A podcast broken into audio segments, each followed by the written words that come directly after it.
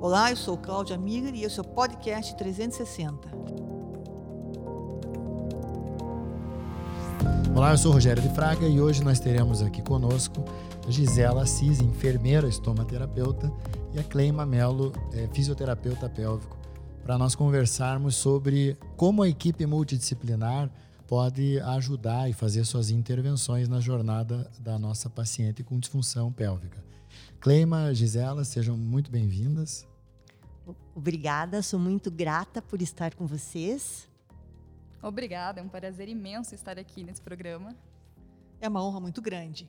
Bom, antes de tudo, a gente quer deixar público aqui a admiração que a gente tem pelo trabalho de vocês, né? Realmente, nós que trabalhamos em conjunto, é, percebemos a sinergia que há quando os pacientes realmente recebem a, a assistência da equipe multidisciplinar. Isso nem sempre é claro é, para os profissionais que atuam na área da saúde. Então, a nossa proposta hoje aqui é pegar aí umas duas ou três situações que são frequentes para a gente entender, tentar entender, afinal de contas, qual é o papel, né? Então, por exemplo, uma paciente que chegue num ambulatório é, se queixando é, da, da, famosa bola na vagina, né? é, que é o prolapso vaginal. Como que essa paciente pode ser abordada pela equipe multidisciplinar e qual que é o papel do fisioterapeuta e do enfermeiro nesse momento? Então, pedir para a Gisela nos contar primeiro como que é essa abordagem é, no ponto de vista da enfermagem. Agradeço a manifestação de admiração, e vocês sabem o quanto é recíproco. Somos equipe, né? Conhecemos Somos. bem o trabalho um do outro. Esse tema é bem interessante e acredito que o nosso trabalho se mescle em muitos pontos. Mas falando especificamente da atuação do enfermeiro a paciente com prolapso de órgão pélvico, eu acredito que a utilização de pessários vaginais seja um ponto alto. Então, claro que a avaliação é algo complexo e que segue alguma metodologia de anamnese, exame físico, mas acredito que o enfermeiro tem uma atuação importante, que não é só dele, com certeza, mas que pode ser um dos aspectos a serem abordados a utilização dos prolaps, dos pessários, desculpa. Então, desde avaliação, indicação de modelo, de tamanho, capacitação da paciente ou de algum cuidador para cuidados de segmento com esse dispositivo que pode muitas vezes substituir a cirurgia de correção do prolapso, né?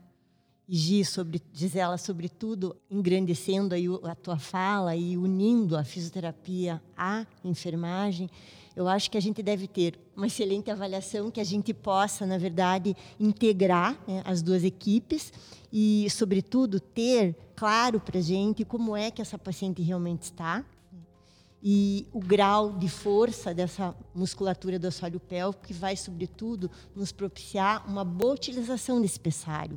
Porque muitas vezes você, como enfermeira, não consegue adequar esse, esse pessário a essa paciente se nós, da fisioterapia, não tivermos é, a noção clara de como trazer esse assoalho pélvico para estar tá suportando esse pessário. Concordo perfeitamente, Cleima. Muitas vezes o pessário é indicado e se a paciente não tiver um treinamento muscular do assoalho pélvico, ela pode deixar de estar adequada àquele tamanho justamente pela perda de suporte. Então, e aí vem essa troca de conhecimentos, porque nós temos a oportunidade de trabalharmos juntos e termos uns aos outros na equipe para quem não tem. Então, a importância de entender de treinamento muscular para o enfermeiro, o, a importância de o fisioterapeuta entender de pessários também e como que a gente se suporta nesse sentido, né? se, se ajuda, se complementa. Então, realmente, treinamento muscular pélvico é essencial para a utilização do pessário até mesmo para estar tá dando suporte para essa paciente, se em algum momento ela, com a gente no consultório fisioterapêutico, tiver algum problema com relação à sensibilidade ou com relação à utilização desse pessário. Concordo, acho que a Cláudia pode complementar também essa questão da avaliação, treinamento muscular. Sim, Gisela, nós do, da, da equipe 360 temos assim é, é, essa, essa nossa característica de uma visão 360 e da equipe multidisciplinar.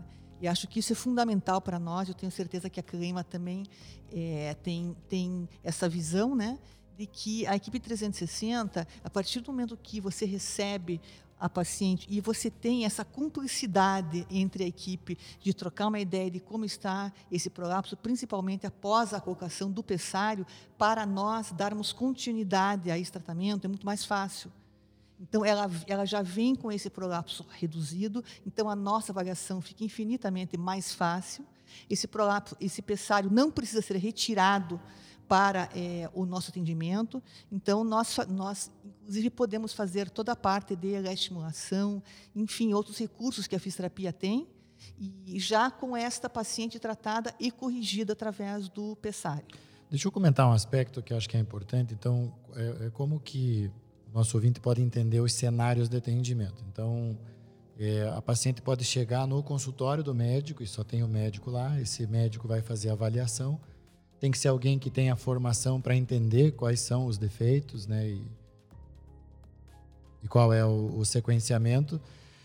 Prolapso, então, é uma projeção de uma víscera para fora da sua posição normal.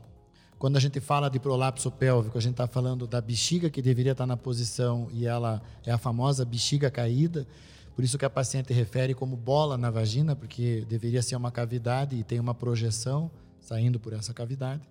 Então, isso é um prolapso. O prolapso tem graus e esses graus interferem de maneiras diferentes na vida das pessoas.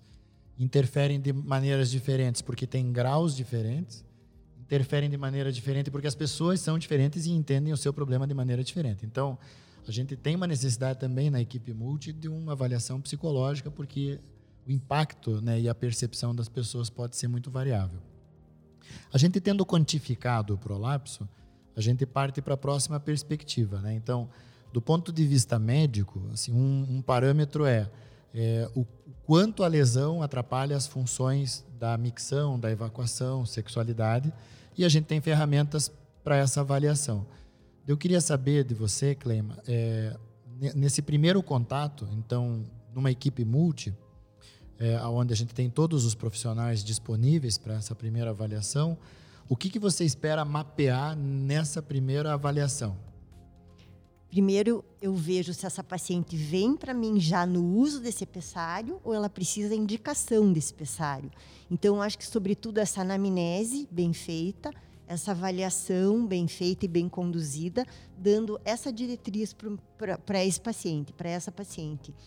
E aí, então, fazer esse link com a enfermagem para estar tá usando o pessário adequado é, e aqui vem a nossa visão é, transdisciplinar, né, de saber indicar ou de saber conduzir o uso desse pessário e também para poder estar tá usando esse pessário fazer o atendimento dela para ganho de força muscular, para ganho de relaxamento, para ganho dessa atividade de função muscular que ela precisa. E aí você usa ferramentas para quantificar todos eh, esses indicadores. Sim desde um biofeedback, desde uma anamnese e avaliação bem conduzida, é, desde uma eletroterapia, que se ela precisa ganhar força muscular ou se ela precisa é uma melhora de sensibilidade, né? enfim, vai depender muito da avaliação e do estágio dessa paciente. Uhum. E a, acredito que seja importante a gente também compartilhar que você coloca uma linha de base, então, de como que a paciente está naquele momento e quais são os objetivos de, de, de, cada etapa de tratamento, né, à medida que eles forem sendo sequenciados. Deixa eu só fazer uma pergunta para a Gisela. Eu não sei se é claro para todo mundo o que é um pessário, né? Então, a gente tem bastante gente que não é da área da saúde nos escutando. Então, se você puder explicar o que, que é um pessário e por que, que ele realmente simularia até o efeito de uma cirurgia, né, em alguns casos. Ok, o pessário é um dispositivo atualmente produzido em silicone. Ele já teve produção por diversos materiais, mas hoje sabemos que o mais o que tem menor é, reação local no organismo é o silicone. Então, ele pode ter diversos formatos e o encontro desse formato ideal vai depender da avaliação física da paciente.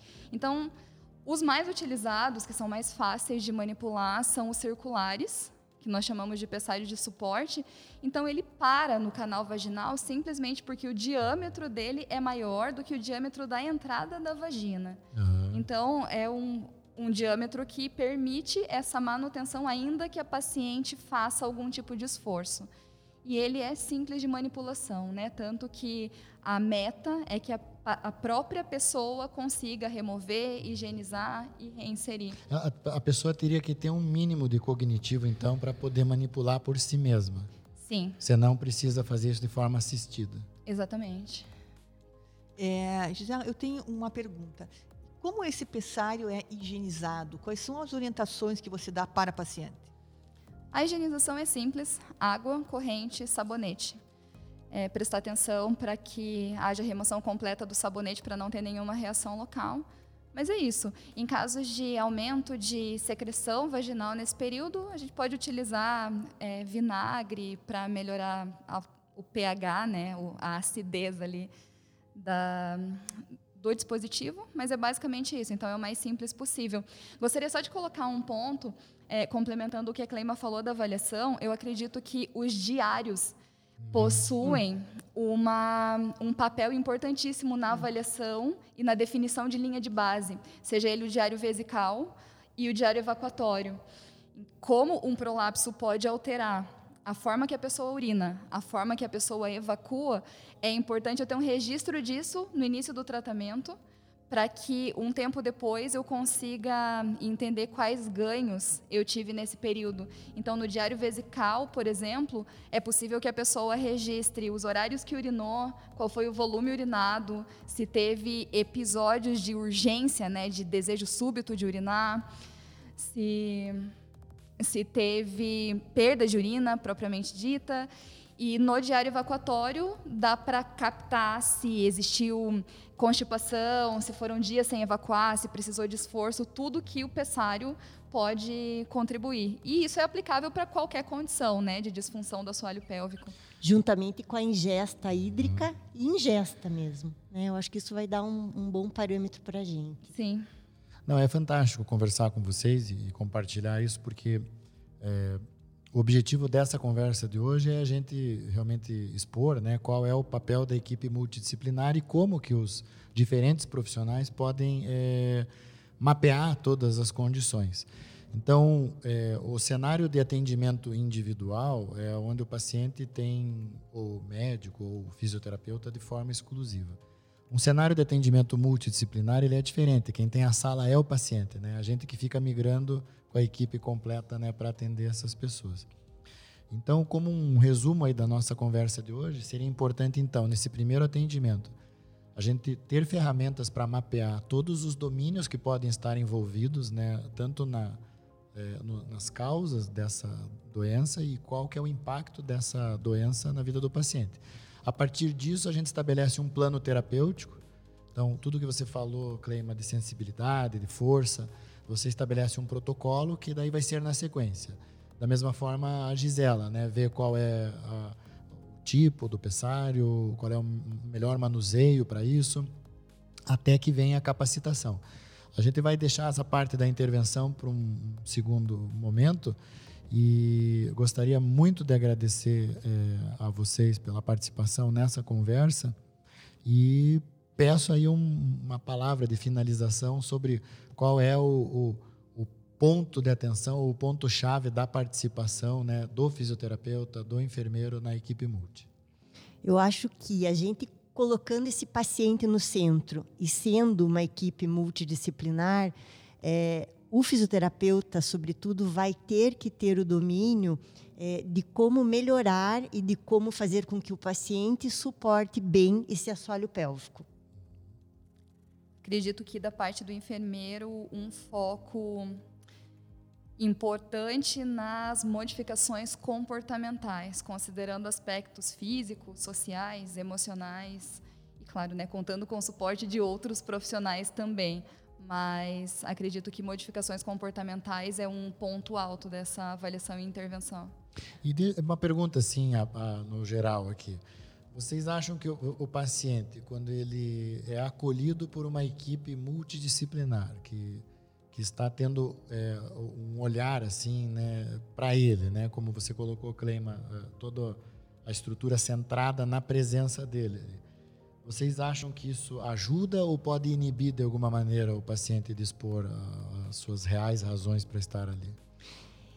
Eu penso, Rogério, que nessa visão 360 desse, desse paciente, fica muito difícil é, saber onde inicia e termina a tua conduta como urologista, onde inicia a minha ou termina e inicia a da Gisela como enfermeira. Então é aqui que a gente faz um, um realmente um, uma, um 360 graus do grupo, é, focando nesse paciente. Sobre a pergunta de o paciente estar inibido ou não, eu acredito que o que causa a inibição ou o estímulo de manifestar o motivo dessa presença dele ali não é o número de pessoas, mas sim o nível de conexão dessas ah, pessoas, sim. desses profissionais com ele. Sim. Então pode ser 20 profissionais de áreas diferentes. Se ele se sentir acolhido e conectado, ele vai se sentir estimulado e motivado de manifestar, de trazer tudo claro. que nós precisamos para avaliação. É, do contrário, ele pode ter uma pessoa e não ter coragem de falar porque não se sentiu acolhido, não se sentiu conectado com a equipe. Tá ótimo. Obrigado. Então, aqui encerramos o nosso podcast 360, agradecendo Gisela, estomaterapeuta fantástica, Cleima Bittelbrun Melo, grande colega da fisioterapia pélvica, Dr. Rogério de Fraga, grande urologista. Muito obrigada. Obrigada. Obrigado. Agradecemos também. Bom, esse foi o podcast do Assoalho 360 e nós gostaríamos de aproveitar e fazer um convite. Teremos o nosso curso presencial em Curitiba no dia 24 de outubro, compartilhando com vocês parte dessa visão e exercícios para que você desenvolva essa visão do pensamento multidisciplinar, muito mais do que ter uma equipe multidisciplinar, é muito importante você ter o pensamento multidisciplinar. No nosso próximo episódio, conversaremos com Gisela Cis e Cleima Mello sobre o tratamento e o manejo dos pacientes com prolapso pélvico.